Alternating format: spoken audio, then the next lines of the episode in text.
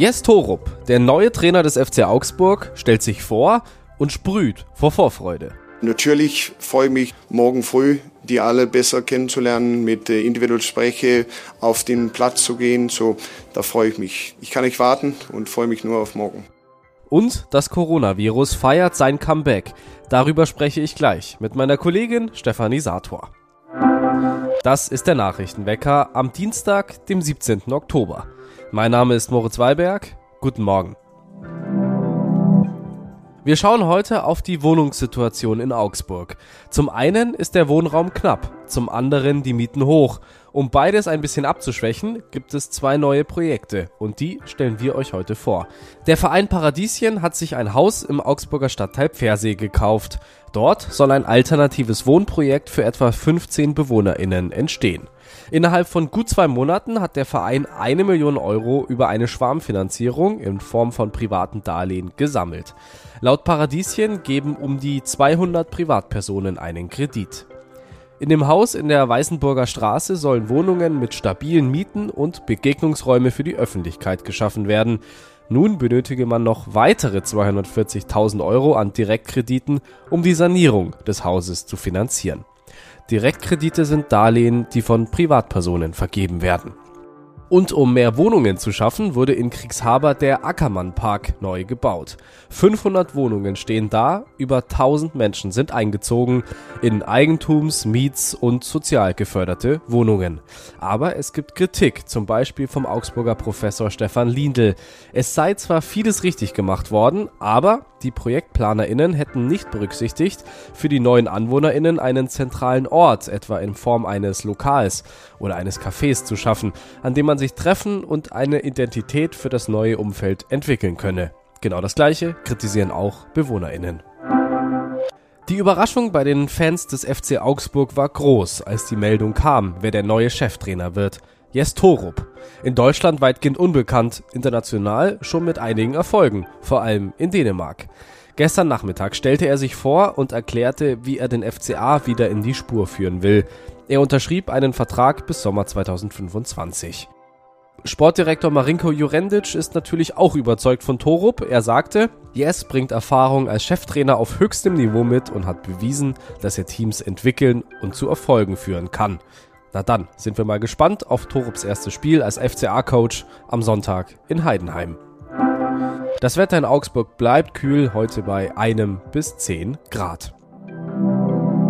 Ziemlich lange hatten wir Ruhe vor Corona. Ich habe nur vereinzelt Menschen mit Maske in der Bahn gesehen, manche, die infiziert waren im Bekanntenkreis. Jetzt aber steigen die Fallzahlen und das hat sich meine Kollegin Stefanie Sator genauer angeschaut. Dein Artikel hat die Überschrift Wie gefährlich ist Corona noch? Äh, das gebe ich direkt mal an dich weiter. Wie gefährlich ist denn Corona noch? Es ist ähm, nicht ganz einfach, da eine simple Antwort zu geben. Ähm, Im Prinzip ist es zum Glück mittlerweile so, dass wir in der Bevölkerung eine sehr, sehr gute Immunität haben durch Impfungen, durch überstandene Infektionen. Und es ist zum Glück mittlerweile so, dass es nur noch sehr selten zu schweren Komplikationen, zu schweren Verläufen oder zu Krankenhausaufenthalten kommt.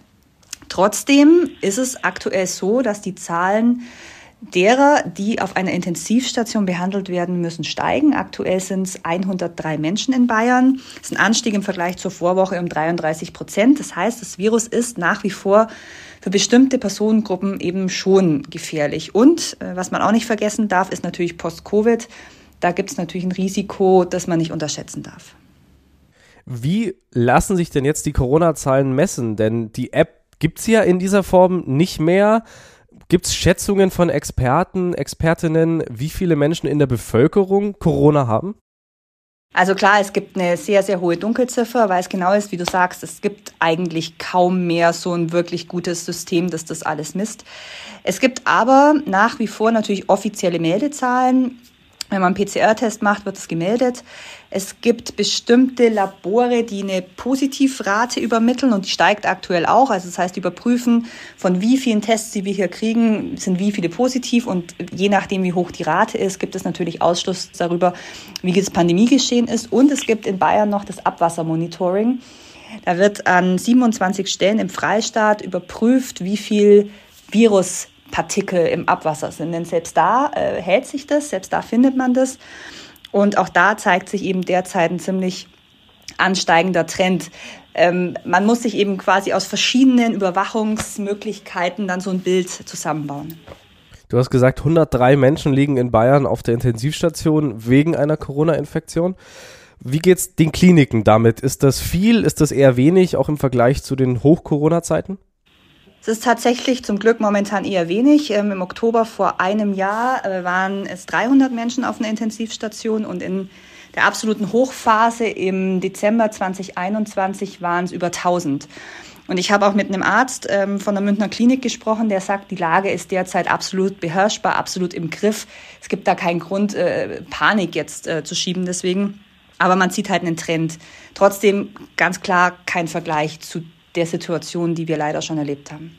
Corona ist ja vor allem bekannt durch die vielen Mutationen, die es gibt, verschiedene Varianten, die mehr oder weniger ansteckend, mehr oder weniger gefährlich sind in der Allgemeinheit. Lässt sich da was sagen zu der aktuellen Variante, die vorherrscht jetzt im Oktober? Ist sie eher gefährlicher, weniger gefährlich?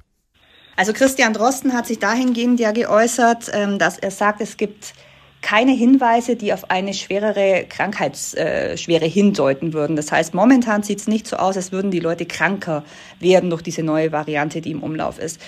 Mm, der Münchner Corona-Experte Clemens Wendner, der ähm, schon 2020 damals die ersten Corona-Patienten behandelt hat, sieht die Sache so ein bisschen anders. Er sagt, dass ähm, bei dieser neuen Variante zum Teil schwere Hautausschläge auftreten, dass es Hinweise gibt, dass die Durchblutung massiv gestört wird, ähm, aber dass das eben jetzt erstmal noch erforscht werden muss. So genau weiß man es nicht, aber auch dadurch, dass wir eben keine massiv steigenden Krankenhauszahlen haben, kann man, glaube ich, davon ausgehen, dass es jetzt keine Variante ist, die uns wirklich schwer zu schaffen macht.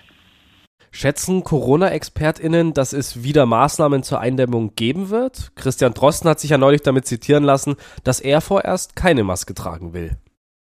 Hm, genau. Ist schwierig. Also die meisten sprechen sich gegen den Zwang aus und appellieren so ein bisschen an, ja, an das eigene Gewissen. Also daran, wenn ich krank bin, wenn ich Schnupfen oder Husten habe, mich eben zu testen und wenn der Test positiv ist, dann eben keinen Kontakt zu anderen zu haben oder halt dann eine Maske zu tragen.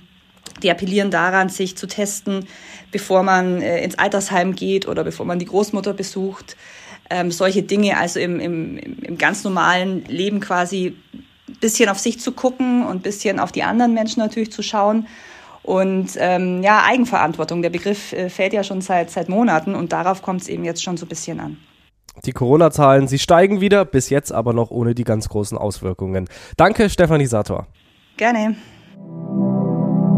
Zum Schluss schauen wir noch, was heute wichtig wird.